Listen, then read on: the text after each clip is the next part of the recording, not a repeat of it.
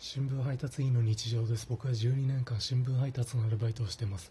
先日朝刊配達中の午前2時台配達用バイクに乗りながら柴咲コウさん福山雅治さんの音楽ユニットコープラスの楽曲「最愛」を歌っていました。すると配達区域が近いうちの新聞配達員の方にその姿を見られました。距離的に歌声は聞かれていないと思うんですがあの人なんか乗りに乗りながら配達してるなという雰囲気は出ていたと思います。配達があるから遠くで新聞配ってる。バカだなって言ってよ。でもやめられないんだよ光熱費。払わなきゃだから。